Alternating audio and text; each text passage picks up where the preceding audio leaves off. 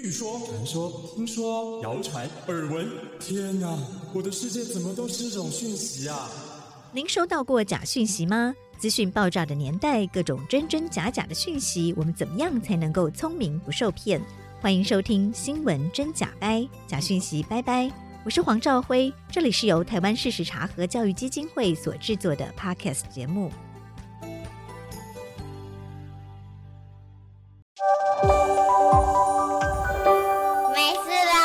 地球跑，大家好，我是主持人赵辉。台湾二零二四总统大选终于落幕了，每到选举总是有不少的可疑的讯息流传。台湾事实查核中心也针对一些可疑的谣言哦，一一的查核，一一的破解。本周没事绕着地球跑的单元，我们一样邀请台湾事实查核中心的执行长邱佳怡，还有资深查核记者马立新来跟大家分享。欢迎佳怡。嘿，主持人好，大家好，欢迎立新。主持人好，大家好。嘉怡立新哦，上个礼拜都跟我们分享了很精彩的查核报告，这是在大选前哦，其实选后或者说。投开票之后，谣言也仍然非常多，对不对？而且其实每一次选举都是这样，哦、凡是选完就一定会有坐票的谣言哈。我们也破解过，也得过国际的事实查核大奖。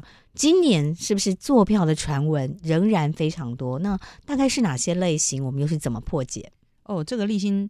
呃，更清楚，那就基本上大大致上就是选前就已经有开始喽，就选前快投票前，他们就已经开始预告说，哦，你看到选举会作票啊，然后当然这个投票当天，然后接下来要开票的时候就说，你看，你看，果然是果然是作票，果然是作票，就这样，好像好像已经有剧本都写好了这样子。对啊，立新更清楚。其实二零二零年、二零二二年的选举都会有这样的作票传言，但以前可能还没有像这一次这么的可怕。这次真的是非常可怕。最可怕在哪里？可怕在哪里？就是选前，其实他们已经在酝酿。就是可能会有坐票的这个事情发生，嗯、然后大家要留意，对，请大家留意，请大家去监票，一定要录影，一定要拍照。嗯、那其实这个种子已经点燃了。嗯、那直到选举当天，那确实。啊、呃，有部分的特定的阵营，那确实选前选举不利啦，就是结果他们、嗯、结果不如结果不如他们的预期，那他们情绪上的确就是已经很不舒服、很不满意了。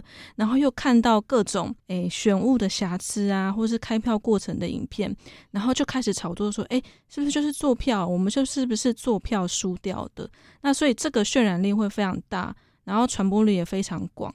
那再加上，其实有非常多网红去推波助澜这样的谣言、嗯是，是大概是什么样的、怎么样类型的坐票谣言？怎么样类型的坐票谣言？然后我们怎么破解？是，其实他坐票的传言，他就是会拍开票的过程。嗯、那开票过程有可能就是不小心呐、啊，选务人员有时候会不小心记错。不小心画错，或是它整个流程有一点不符合选物的规定，嗯、那这样的过程就会被无限放大解释成说，哦，你这就是作票，那一定会有问题。那我们在查这样的选物的瑕疵的时候，其实我们会去先去确认他是哪一个投开票所，嗯、然后我们就去问说，那当天到底发生什么样的状况？那大家可以理解说，一个投开票所，它会有大概十几个工作人员，对，有主任管理员，有管理员。也会有监察员，嗯，那监察员都会有民众在现场，对，其实是非常多人在盯着他们开票的，嗯、所以偶尔的选务瑕疵是没有错会发生，嗯、但是应该会立即被修正，对，立即被修正。那只要有立即修正这个过程，其实就没有什么问题。那包括我们也会去确认他最后的计票的数字跟他的领票人数是不是相符。那如果说他数字都对的话，基本上他这个机票就没有问题了，但中间会有些瑕疵。不过其实也就是这个也是监票的意义啦，就大家揪出来一些小错误，那只要结果是对的，那其实就是没有问题的。嗯哼，对，所以大概有哪哪些类型的这个坐票的谣言？你刚刚说有一个是选务的。呃，说计票计错，对对对，明明是投二号，就划到三号去。对对对，选选务瑕疵是一种，嗯、那还有一种是它其实是正常的开票过程，可是比如说像刚刚讲的什么，呃，喊一号画二号，他、嗯、可能把立委跟总统的统对唱票声混在一起，嗯、然后他就把它解读成说，你看这个是画错，这是做票这样。是，那其实它只是一个开票过程，但是因为可能不理解。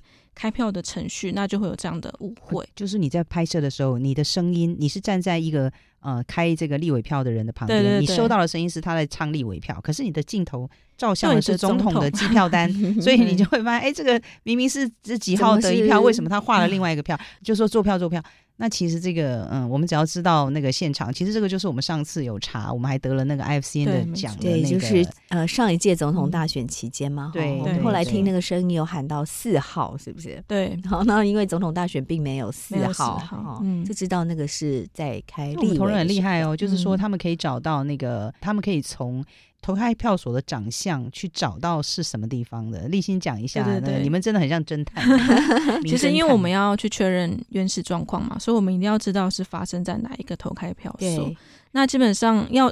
如果画面上有出现数字，你很容易找，啊、对不对？那如果没有的话，你怎么？哦，那真的是非常困难，因为全台湾有一万七千个 投开票所。那如果他没有指明说是哪一个，那我们就会去看他影像中出现什么样的特征，比如说他是学校吗？嗯，那可能他是不是有一些布置，比如说学校窗帘。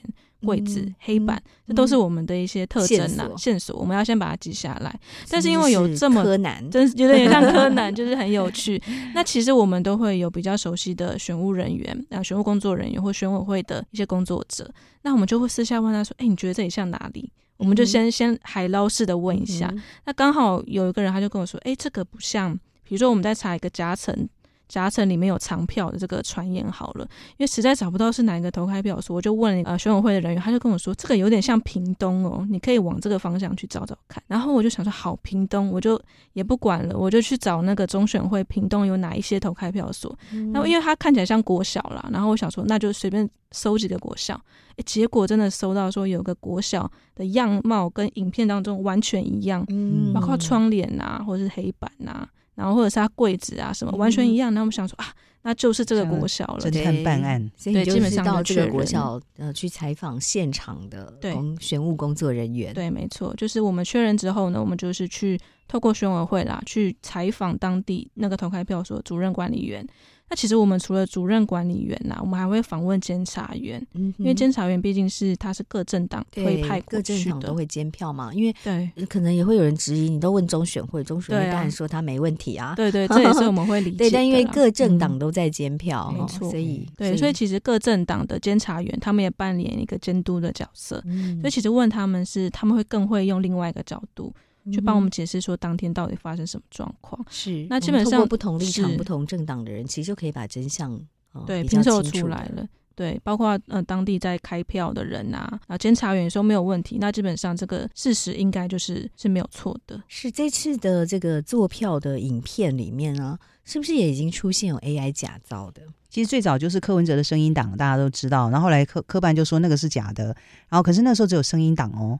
哦，那在选前几个月，后来在选前 fake 的声音哈，那那是应该是 AI 呃 generated 对 AI AI 训练的，然后后来到了选前大概一个月就开始大量赖清德的影像嘛，对，还有美国国会议员的影像在抖音在 TikTok 上面。嗯、那我觉得这个，因为我曾经有外媒来访的时候，我给他们看那个他是美国的那个国防委员会的副主席，共和党的国会议员，然后他是叫 Rob Wittman，然后他讲他是二零二二年有一段他在讲美国通货膨胀还有。乌克兰战争的，就是美国对呃俄罗斯能源依赖将不好什么什么。可是那段影影片被讲成，就是说他用声尾的那个嘴型的变造，然后再用 AI 训练的声音，结果变成说，呃，美国支持这个呃赖萧，然后如果赖萧当选，他们会卖更多武器给台湾，然后他们会帮台湾训练军队什么什么，然后增加台湾自我防卫能力。哇！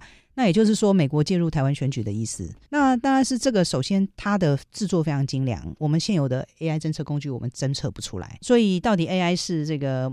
就目前为止，它是负面的还是正面的？在我们这次选举来讲，它其实是负面大于正面，因为我们所 AI 的工具对我们的帮助不大。那我们是怎么去判断说它是假的？因为首先，如果美国国会议员真的这样讲的话，那早就已经是国际媒体的那个头条了，已经不会只是在这个 TikTok 上面流传而已。嗯、那这是我们的新闻专业的判断，我们对地缘政治的了解，我们就知道说这应该是假的。可是我们 AI 工具。侦测不出来，那我们是怎么找出来的呢？立新讲一下，我们是怎么发现的？其实记者，我们我们我们当然会有个判断，说嗯，可能是假的，因为他不太可能会讲出这样子的话嘛。嗯、而且因为他讲了，这一定是国际的头条，对，没错，对。所以其实我们去看他那个影片，他的嘴型是不是有点怪怪的？那我们就判断说，哎、欸，他可能有被变造嘛。可是他的影片的背景以及他受访，他是一个受访的影片啊，他应该是有一个原始影片的。那只要找到这个原始影片，我们就知道它原对就可以，对，我们就知道它原本到底讲什么。那确实，我们透过一些 Google 像是 Google 图片啊，或者一些反搜的工具，我们就找到说，哎，它其实是某一个受访的影片。嗯、那我们一一比对就知道啊，它原本是讲的跟赖萧配啊什么根本没有关系，嗯、也跟台湾没有关系，所以我们还是要找到一个可信赖的来源的真实的影片。没错，好，现在只能透过这样的方式来区别这是不是伪造的 AI 影片。是道高一尺，魔高一丈，所以我们现在我们的新闻专业又获得了平凡，就是我们我们也没有办法，现在现在这个状况，我没有办法用 AI 工具来侦测出。AI 的伪造，我们必须要用我们其他的其他的、技能啊，因为现在要有 AI 侦测器，它都不会是百分百。是，哦、虽然即使 ChatGPT 自己出的 ChatGPT 侦测器都没办法百分百哈，因为他们前一阵子就有人拿去测，说美国宪法是两百年前写的嘛，结果他说是 ChatGPT 写的。哦，所以 所以就是这所有的工具都目前的检测工具都不会是百分之百，而且这一代的侦测就算侦测的出来，它下一代训练 AI 造假的时候，它就是把你的训练器加入它的训练里面，然后你要躲得过这个侦测器的，你才就像以前防毒软体的概念哈，所以真的是防不胜防哦。但是基本的侦测可以有一点点啊，它可能可以告诉你说这部影片有百分之七十的几率是造假的，哦，那你可能。就就要更可以去网络上找资料来查，但是刚刚两位讲到非常重要的，我们还是很依靠一个呃，或是很多个有权威、有可信赖的新闻来源，可能是媒体，也可能是呃其他国家的事实查核中心，可信赖的新闻来源，然后我们去比对啊，才可以确认事实是什么。啊。那这对全球的媒体是越来越挑战。对，事实查核也越来越挑战啊！但是从另一面来想，它也是为什么媒体跟事实查核组织需要存在的理由。的确是这样子。我们曾经有一度在这个网络兴起之后，我们都会担心说：啊，那我们新闻记者当然没饭吃了，因为大家都可以当新闻记者，每个人都可以发表意见了，也不需要透过这个所谓守门啊什么。但是你现在发现，我们必须要去学习怎么在网络上去。呃，判断真假。我们说，哦，网络可以让你学习，可是我们现在要去学习怎么在网络上学习，要不然你可能就会走歪掉，你可能就会，你可能就会迷失。嗯、所以我我觉得这个我们是对于我们的新闻专业是一个非常是一个契机了。你说危机就是转机，是危机也是契机，我们就开始在想，也许这个世界前所未有的非常需要新闻专业了。在目前的状况之下，是非常挑战，但是也非常重要。好，谢谢佳怡，谢谢立新，谢谢，谢谢收听《新闻真假掰》，这里是由台湾事实查核教育基金会所制作的 Podcast 节目。我们将陆续邀请各行各业的朋友来畅谈媒体议题，陪您一起增强对假讯息的抵抗力，让我们都能和假讯息说拜拜。欢迎您订阅留言，告诉我们您的意见和观点。如果您喜欢这个节目，别忘了给五星好评，也帮我们多多分享哦。